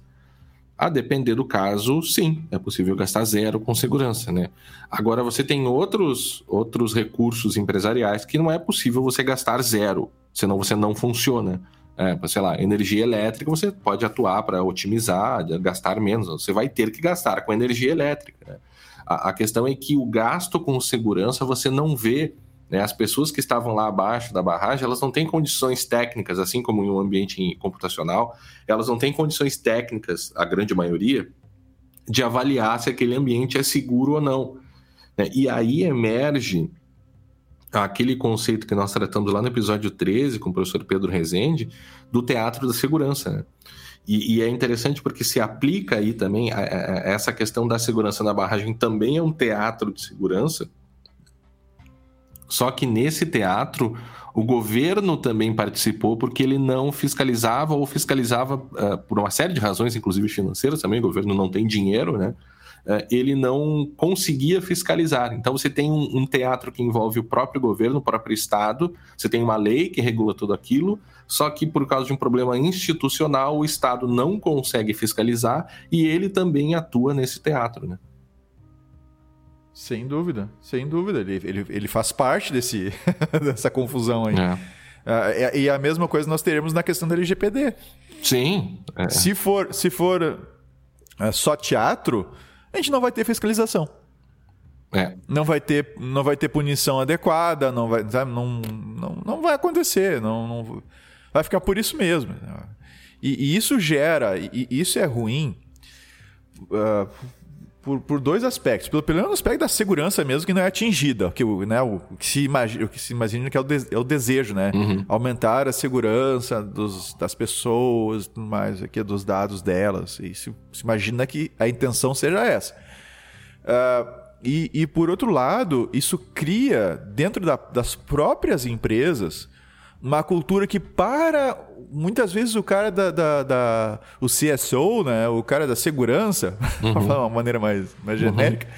o cara da segurança, o cara da TI gera problemas para ele. Por quê? Aparece uma nova demanda. Aí ele e ele já se se ele é uma pessoa consciente, ele já se preocupava com isso antes. Ah, e assim, bom, agora eu vou conseguir convencer a diretoria da empresa que eu preciso mais investimento nessa área aqui dentro. Uhum. Ou que a gente tem que cuidar melhor nossa equipe de desenvolvimento, a gente tem que cuidar melhor os termos de uso dos nossos aplicativos e por aí vai, tá?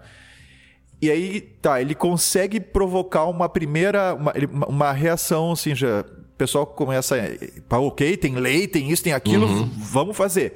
Aí ele consegue começar a fazer isso.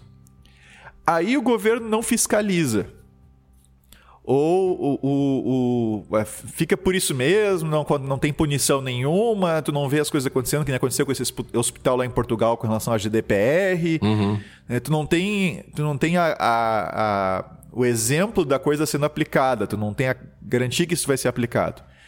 E em dois toques a empresa se acomoda, uhum. e aí o cara da segurança, o cara da TI, etc ele se vê até meio desmentido, assim, ah, tu viu, não deu em nada aquela confusão toda lá, né? Sim. E aí, quando vem uma nova regulamentação, o pessoal já fala, não, isso aí, cara, isso aí eh, vai ser assim, vai ser assado, vai vir alguém aí, vai perguntar se a gente está... Sim. Se a gente está... Uh, eh, dizendo para as pessoas que a gente monitora elas, e se não, se tem coisinhas, se uhum. a gente desativa o usuário, eles colocam uma marquinha numa caixinha, vão embora, diz que a gente está certificado e vamos embora. E, cara, isso a gente vê acontecer com outras, com, em outras situações, né? Uhum. Então, é, é ruim, é, não se atinge o objetivo que se deseja e complica a vida do cara que trabalha com, com risco, com segurança da informação. É. É, e você complica. tem e você tem também a, a própria índole, né? A gente tem muitos problemas aqui no Brasil, né? E um deles é a, a, falta de cultura de segurança. Eu me refiro especificamente à segurança da informação e uma falta de cultura eh, maior ainda na proteção de dados, né? na proteção de dados. Então, esse é um dos desafios que muitos especialistas apontam. Né? Um dos desafios da implementação do LGPD aqui no Brasil é você não tem cultura de proteção de dados. Né? É, é, e você não tem cultura, inclusive, de proteção de privacidade, né? que é outra coisa, são, estão muito próximas, mas é outra coisa. Eu já, já dei esse exemplo aqui, mas o, novamente aconteceu quando eu viajei para Portugal, cheguei para comprar um, um, chip de celular, né? Agora, agora já sei que eles não fazem, mas na primeira vez eu mostrei o meu, o meu fui entregar meu passaporte, os caras vão querer me registrar aqui, é. né? Não registraram nada. É. Né? Ah, mas alguém pode cometer um crime aqui. É, de fato pode, pode cometer um crime. Mas aí você tem o valor da proteção da privacidade que é muito forte. Ou seja, você tem uma cultura é, é geral de que proteger aquele direito, né, a privacidade é muito importante. Aqui não. E nós também temos essa questão da cultura empresarial, muitas vezes, é, ser tomada assim, o empresário ele tem que buscar o lucro, isso é plenamente é, é, legítimo, não é uma crítica a, a isso. A, a, gente, a gente, busca Nós o lucro. buscamos o lucro, mas nós... Por, a gente é, busca o lucro. Mas nesse exemplo, né, nós, nós não cedemos à pressão do cliente, o cliente não gostou do resultado da auditoria e o cliente não continuou conosco. Ora, é, é, é, o preço que nós pagamos, né? Pela nossa, pela nossa própria reputação, né? Por, por, nós fazermos o que eticamente achamos que é o correto. Ele nos contratou, nós vamos mostrar todos os problemas. Ah, mas se ele não gostar, ele eh, vamos apontar o erro que ele cometeu. Sim, nós vamos apontar o erro que ele que nos contratou cometeu. Naquele caso, isso aconteceu uma vez também, não, não não fiquem com medo da, da gente, né? Mas, mas é, a questão Pô, Guilherme, é, a gente visa o lucro, cara. Tu tá, é, tá queimando. Não, mas é, ele, ele terá exatamente o que ele contratou. Né? Esse é o ponto, né? Então, é, é, é, essa questão do, do próprio custo de controle, do tá. custo tá. de. agora deixa eu só fazer uma propagandinha em cima do, do, né, do estrago que fez para nossa imagem.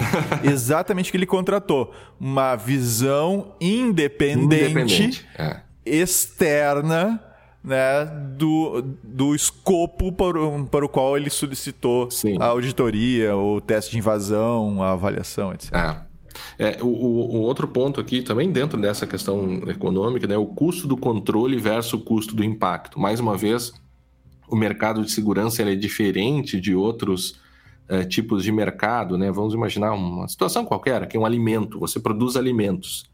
É, se você deixar de investir em, em um certo é, é, sei lá, uma certa área da qualidade do sabor do seu alimento, o seu alimento ficará com um sabor ruim e o, e o consumidor, uhum. ao consumi-lo, perceberá que o produto não está bom, o sabor está ruim, o sabor piorou, né, está amargo, doce demais, sei lá o quê.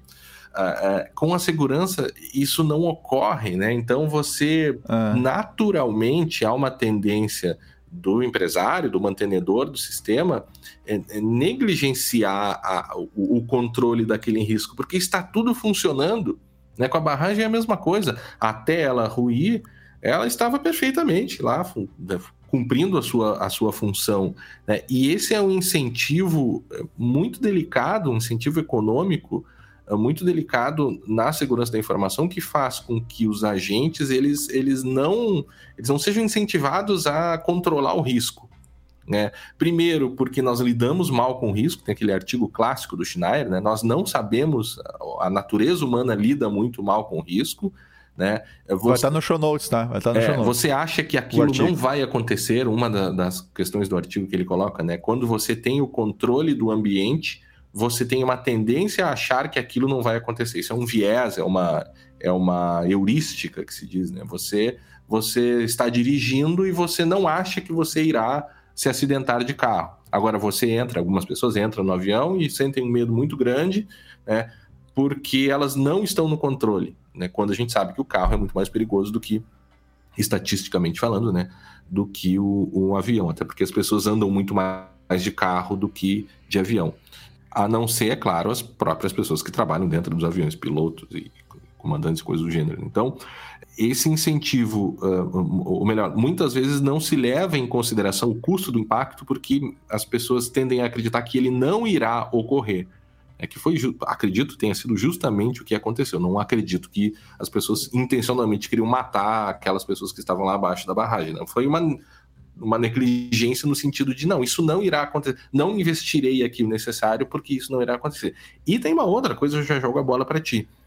É, a, até onde eu li, claro, o episódio não é para fazer uma avaliação técnica do incidente de Brumadinho, porque nós não somos engenheiros de, de Minas e, e, e, o que o valha, né? Mas até onde eu vi, o, o modelo de barragem utilizado aqui, ele é o, o, modelo mais inseguro e que vários países já não mais utilizam aquele modelo. Por quê? Porque ele é muito barato, mas ele é inversa, há uma, uma inversão, né? O perigo é muito tão grande quanto o dinheiro que você economiza. Então, você teria que investir muito mais aí para evitar o risco. A questão é que o risco aí eram as vidas humanas.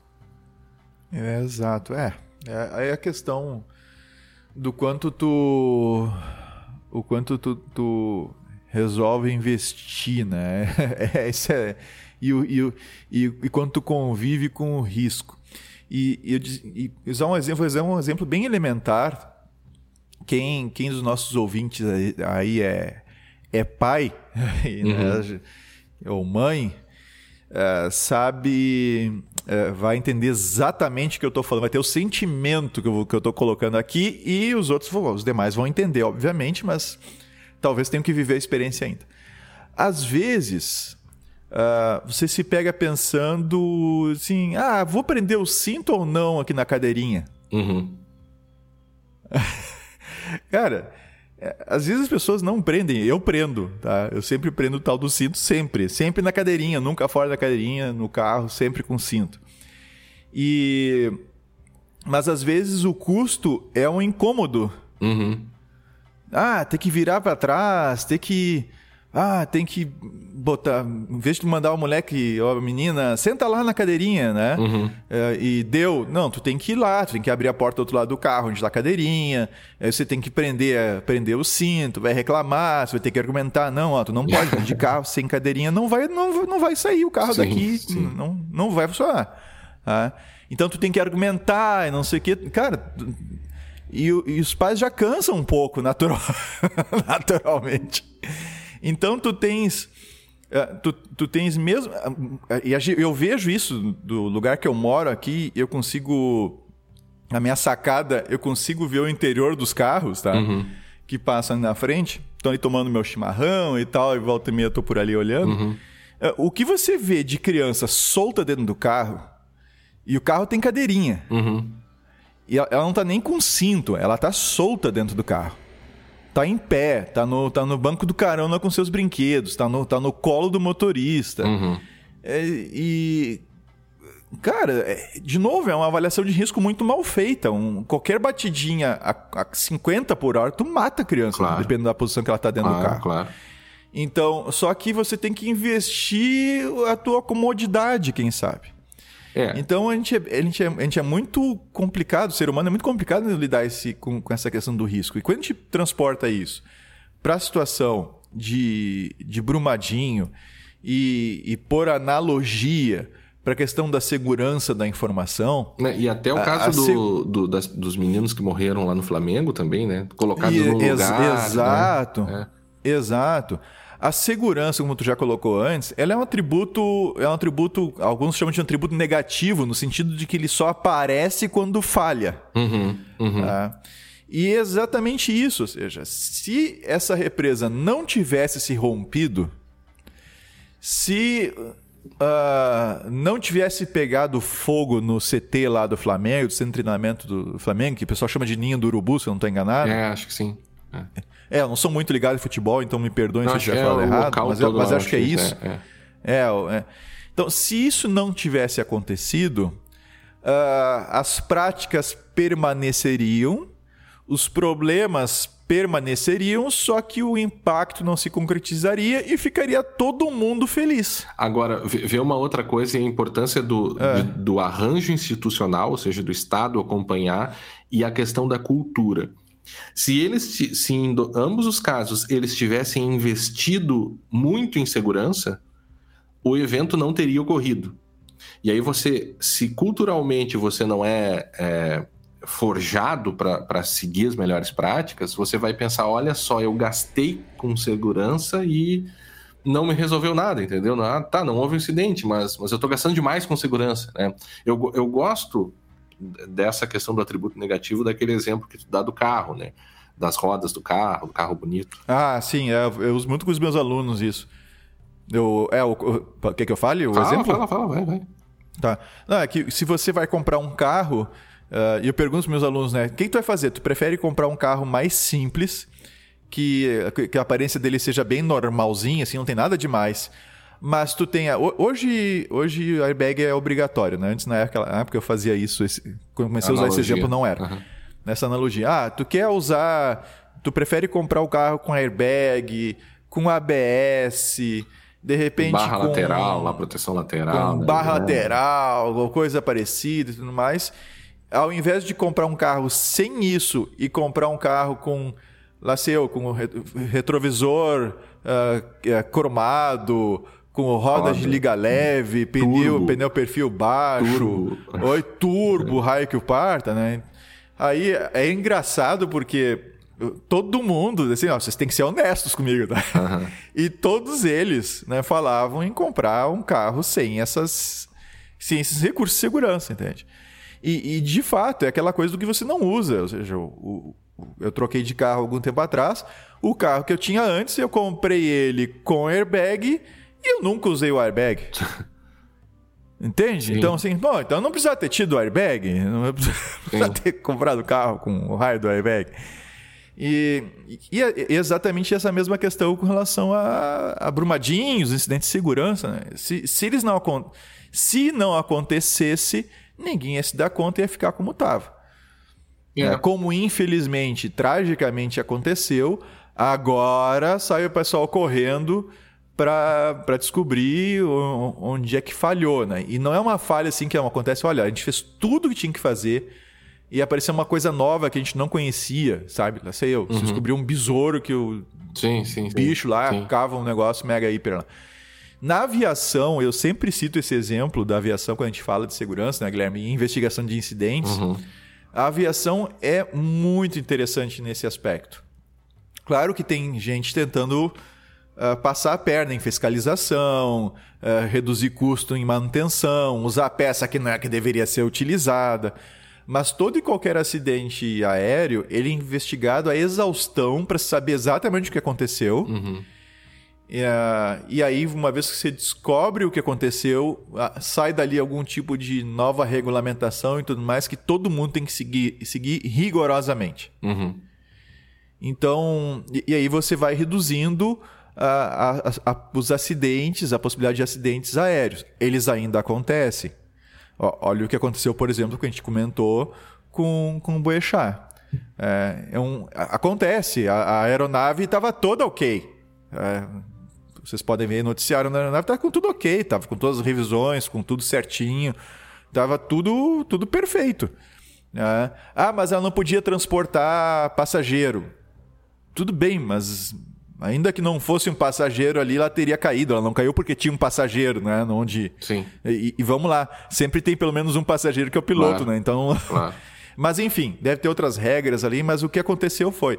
A aeronave, com tudo em dia, revisão, não sei o que, autorizações, blá, blá, ela caiu.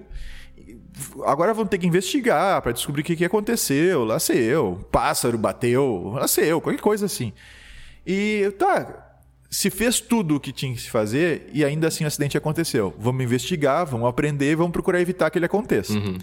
É diferente se ela tivesse toda irregular, o cara não tivesse licença para voar, o piloto não, não tivesse com suspenso lá, com prevê suspenso para voar e coisas assim. Sim. É, que parece que foi o caso de Brumadinho, ou seja, as coisas não estavam em ordem. Tava tudo fora do lugar. É. né? Dizer, tudo é um pouco forte também, né? Vamos lá. Não, mas você É, tinha mas componentes. haviam é, coisas- você tinha componentes. Vários é. componentes fora do lugar, que, que tavam, estavam irregulares. Inclusive as pessoas Então não é uma coisa- abaixo, né? Isso, isso estava literalmente fora do lugar, É, né?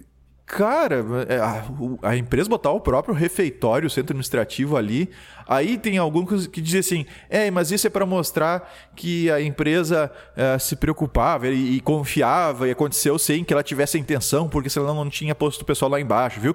Sabe como quem coloca o próprio. a própria cabeça à prova, sabe? É, aqui, ó, eu, eu confio no meu colete à prova de bala. Vem cá e dá um tiro que eu vou usar o meu colete enquanto tu. Né? Eu vou usar o colete tu atira em mim pra te mostrar que. Então, alguns usam esse. esse esse argumento, cara, mas é, assim, ele é absolutamente falso, Mas entende? é, mas é a questão do. Nós, quando vamos avaliar risco, a, ISO 27005 ensina a, a avaliar risco, né? É, e- mas há diversos outros é, frameworks para isso, e nós, é, a- a- a- em alguns momentos, é, usamos critérios próprios para essa avaliação, né? Mas o que é muito importante, o peso do impacto ele é muito forte, né? Tanto que entre risco baixo, médio e, e alto, você pode ter um risco crítico ah, que, que, que um dos, o, componente que, que vai motivar bastante isso é o impacto. Né? Esse impacto pode destruir a minha empresa, matar pessoas e levar todo mundo para a cadeia. Ora, você ou resolve isso, ou você muda de atividade, né? Porque se você, se você, a sua empresa vai se permitir é, é, negligenciar um impacto que vai causar tudo isso, matar centenas de pessoas, destruir o meio ambiente e levar algumas pessoas para a cadeia, você não pode fazer aquilo, porque o impacto é muito mais do que crítico. O impacto é. Eu não sei o que que é acima de crítico, mas. É, né? mas daí. É, mas daí depende de visão de mundo, filosofia de vida e tudo mais de quem está envolvido. Eu, né, eu acho que depende, mais uma vez, eh, correndo o risco até de fazer aquela questão da, da crítica à- cultura brasileira, enfim, né? Mas, mas é impossível não ver isso, né? Que é, e eu já termino com isso aqui, Vinícius, que é a incapacidade atual que nós temos, eh, não sei se talvez sempre tivemos, né? De você ver o próximo, né? De você ver o outro, de você pensar no próximo. Não, mas, mas isso não é do Brasil, cara. Isso não é do Brasil. Olha, cara. É, Não, va- não. va- Vai, no, vai no supermercado e vê quantas, quantas pessoas estacionam na vaga de idoso e de grávida sem serem idosos e grávidas. To- Sim, mas todas as tem- vezes que eu vou no supermercado, eu, eu vejo isso, sabe? Sim, Ou seja, é, é uma ok, mas, incapacidade de, de. Mas de isso aí é. Mas, é, mas isso aí é pelo mundo afora, cara. Isso aí tem N situações aí que. Isso aí não é. Isso, isso não. De forma alguma eu vejo como sendo uma coisa do Brasil. É uma coisa do ser humano. E assim como a gente encontra seres humanos preocupados uns com os outros em tudo que é canto do mundo, a gente também encontra é, esses outros que não têm preocupação nenhuma né, com, com o seu próximo. então, assim, não estão nem aí, sabe? Não estão nem aí com relação ao impacto daquilo que, que fazem, que falam e. Mas isso é, isso é geral, cara. Isso é É, geral. mas, mas tanto é. eu- eu- assim, ó, eu- tan- isso, tanto- isso é, mo- é ética, né? E, e- ética eu acho que você consegue medir e você consegue é, é, comparar padrões éticos. Né? É, E eu, no, no meu, meu dia a dia, na, na minha né, visão de mundo, eu, eu, eu acho que nós temos muito ainda a aprender, in- inclusive em escola, em faculdade e tal. A própria questão do plágio, que às vezes a gente vê, né, são padrões éticos É. que muitas vezes nós fechamos os olhos, né, e que são muito comuns na, na minha vivência, né, no, no meu ambiente. né. enfim. É. Questão do plágio é um é um outro é. problema. É um Não, outro mas, é, problema. mas é comportamento ético, né? Guilherme, já da minha parte, para concluir essa, esse, esse assunto, esse tema um tanto uh, mais pesado do que normal, porque depois desse link que a gente fez com esses acidentes todos, né? Uhum. Uh, a segurança da informação, agora falando especificamente de segurança da informação, é, a, gente, a gente tem que botar, botar os pezinhos no chão no sentido de é, conseguir avaliar é, de uma forma clara e, e independente o, o, risco que, que existe. E no momento que alguém que é especialista, ou seja, um cara que é engenheiro de barragens, de minas, lá sei como é que chama, tá? Ou um cara da segurança da informação, que não necessariamente é a gente, estou falando agora de todos que trabalham na segurança da informação ou alguém, ou, ou quem trabalha, por exemplo, com risco jurídico, né? que uhum, avalia uhum. situações e tal. Quando um especialista, né? e eu não estou usando agora especialista no, no, no, no, sentido pejorativo que ele mais ou menos ganhou na internet, né? Uhum. Especialistas dizem. Né? quando uma pessoa que tem informação, que estuda aquela área, te diz, ou quando eu te diz, eu estou falando para você, pessoa física, e para você, pessoa jurídica, né? Uhum. através dos seus representantes claro. legais. Te diz que há um problema ali e que aquilo deve ser resolvido, você não diz mas. Ah, mas isso não vai acontecer. Eh, sabe? Ah, mas para alguém explorar essa vulnerabilidade, o cara tem que ser o, não, né, o fulano de tal. Tem que ser o Bruce Lee das, das, invasões. Isso a gente ouve bastante, né? Ah, mas isso é muito difícil. Ah, mas e não sei o quê. Cara, você se você é, pede para um... É. É, se o teu fala, tu fala com o teu médico e ele te diz, meu amigo, tu tens que cuidar da tua alimentação porque senão tu vai ter o teu coração vai parar e tu vai morrer. Ah, ah. mas eu moro no Rio Grande do é, Sul ah, e a gente ah, come muito churrasco. Tem muito churrasco. Cara, azar, então, se, se isso é um problema, te muda, sai do, sai do estado. É, então, se tu procura a opinião de, de uma pessoa que tem, que tem formação, que tem conhecimento, que é reconhecido naquela área que você está procurando, e ela te diz que tal coisa é um problema, tu leva a sério que aquilo lá é um problema. É, e toma as medidas cabíveis para resolver. Sim. Ou para ou para uh, ou para mitigar, né? reduzir as, as probabilidades. Ah, mas isso diz respeito só a mim. Ok, se diz respeito só a você, tranquilo. Se você não tem família, não tem filhos, não tem, sei que quer é, e, e, acha né, que você a tua vida é independente das demais, não tem impacto nenhum em quem está à tua volta, tudo bem. Você não quer se cuidar, o médico diz para se cuidar, você não quer, é tua escolha. É, muito embora não, não existe esse impacto zero na, nas vidas à nossa volta. Não. E uh, agora, quando envolve terceiros, quando envolve a vida de, de outras pessoas, ainda mais numa escala cada vez maior, tanto no, no caso das barragens quanto no caso da segurança da informação, que nós temos sistemas com cada vez mais informação sobre as pessoas, Sim. né? Não, internet então, das coisas, né? carros, né? Internet das coisas, car... caramba. Então, quanto mais... Assim, quanto, quanto maior a possibilidade, quanto maior o impacto possível, e eu estou falando no possível, ou seja, o impacto ainda não concretizado, maior tem que ser a, a sua preocupação, a sua seriedade em investir na segurança da informação, na segurança da barragem, na segurança dos pneus que você está fabricando, está vendendo, na segurança do, da produção de alimento, da sua linha de produção do alimento que você vende, para não ter só da cáustica nele. Uhum. É? a segurança do, do medicamento, para que não seja feito de pura farinha, e em vez de ter o princípio ativo que deveria estar, estar nele.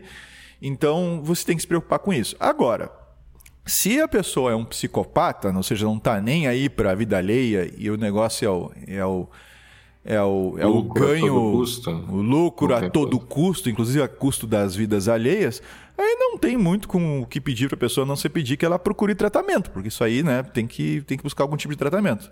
Não tem como a gente resolver só argumentando. E por fim, Guilherme, para encerrar, então, encerro assim essa vinculação que a gente fez.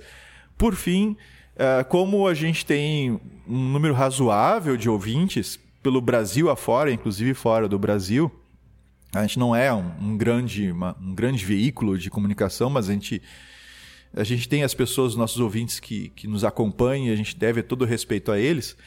É, eu digo certamente, claro que posso estar errado, mas assim, hum, quase certeza que alguém conhece alguém é, que conhece alguém que, que faleceu em Brumadinho ou num outro tipo de desastre né, desse gênero. Sim. Alguém que conhece alguém que conhece alguém Sim. que uh, tinha uma vinculação mais próxima com, com o Boechat, que a gente citou nesse episódio, que a gente uh, nós, né, nós uh, pessoalmente lamentamos bastante a partida dele. assim como eu não acompanho futebol, não gosto de futebol, mas isso não tem nada a ver com relação a a gente não ser, não ter empatia pelo, pelos garotos lá do Flamengo. Então, de novo, esse alguém que nos ouve, que conhece alguém, que conhece alguém que estava lá, a todos vocês que foram atingidos diretamente ou indiretamente pelo corrido, os nossos sinceros uh, sentimentos e no meu caso aqui com uma pessoa que tem a sua a sua filosofia religiosa de vida e tal, as minhas preces e orações estão com, com todos vocês, com as vítimas desses, dessas tragédias todas. Um forte abraço para todos vocês e o Guilherme, antes da gente dizer a, até a próxima, o Guilherme quer dar uma indicação aí, né, Guilherme? Sim, sim. Na, na verdade são duas, Vinícius. O, e eu assino embaixo da, das, das, tuas, nas tuas intenções e recomendações aí também, palavras. É, a gente falou sobre plágio antes, né? E eu, não sei, o algoritmo do, do YouTube é muito sábio, né? Então ele nos entrega algumas coisas é, bem interessantes. É claro, para nos fazer ficar o maior tempo possível é, ligado ali na plataforma. Não, in, não inicia outro episódio. sim, sim. Mas o, há um, um, professor de. Ele, eu não sabia, fui ver agora aqui quem era ele, é professor de ciência da computação da Universidade da Califórnia. O nome dele é, é, é, é Brian Harvey. E ele, e ele tem um vídeo, Vinícius, que se chama uh, Why Not to Cheat. Ah, olha só, é. não tinha me passado esse vídeo. Não, não passei, eu lembrei dele agora. Eu deixei ele anotado aqui porque eu assisti várias vezes e vou levar essas reflexões dele para a sala de aula.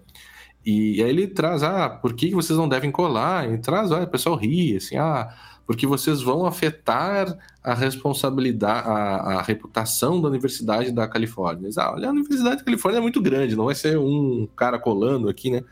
Mas o, uhum. o, o objetivo, sugiro que vocês vejam, mas dando um spoiler aqui, ele diz: vocês não devem colar ou, ou né, fazer uma fraude acadêmica aqui porque vocês passam a ter. Primeiro, porque vocês estão for, se formando né, profissionalmente aqui. E quando vocês tornam isso um hábito, o hábito de fraudar, né, o hábito de enganar, ele é muito fácil de você de você se viciar nele, né? Então eu tô né, dando de cabeça aqui o que ele diz. E você uhum. não deve criar esse hábito. Porque se você cola aqui, o que será que você pode fazer depois lá no seu futuro profissional e tal?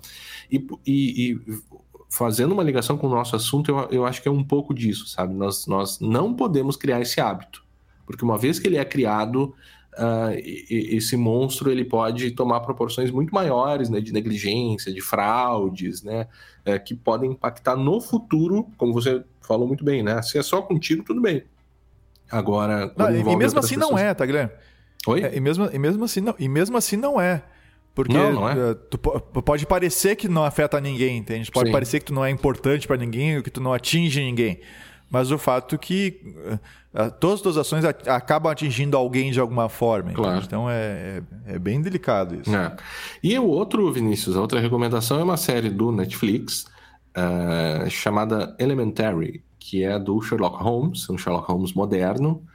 Uh, nessa série, uh, o, o, Watson é uma mulher, é a Lucy Liu, inclusive. É legal ser uma mulher, assim, porque é uma relação um pouco diferente dos dois, né? É uma série muito bacana de 2012, tem sete temporadas, cento e, sei lá, quarenta e poucos episódios. Eu acabei de terminar ontem a primeira temporada. É, é legal, o Sherlock Holmes é importante para a gente, né? Caso vocês não saibam, o emblema da nossa, da nossa empresa, da Brown Pipe, ela é baseada na, na ideia do Sherlock Holmes, na figura do Sherlock Holmes. Uhum. e é sempre legal, eu gosto dessas séries assim, você desvendar crimes e tal. E tem um componente muito interessante que é da tecnologia. Eu lembro de ter visto há, há alguns anos a série de 2012, mas alguns anos atrás, um desses episódios que ele, que ele falava sobre hacking e tal.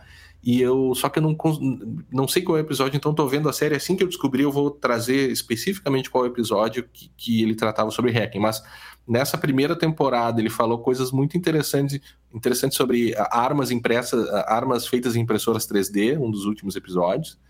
Uh, ROMs alternativas em celular, que ele acha um celular, ah, esse celular aqui ele tem uma ROM alternativa, vamos investigar isso aqui, não é tão comum.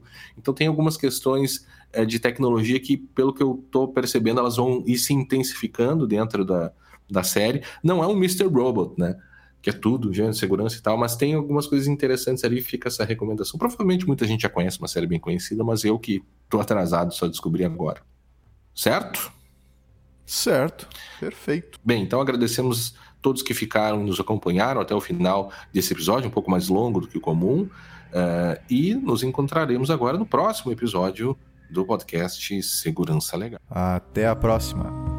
Este podcast é mantido com a contribuição da insider Flávia Domingues, dos colaboradores Leonardo Leite, Eduardo Kramer, dos participantes Ulisses Reis, Eduardo Zamansky, Marcos Ferreira, Tiago Tolentino, além de diversos outros que estão listados nominalmente em nosso site. Contribua você também com segurança legal. Acesse apoia.se barra segurança legal.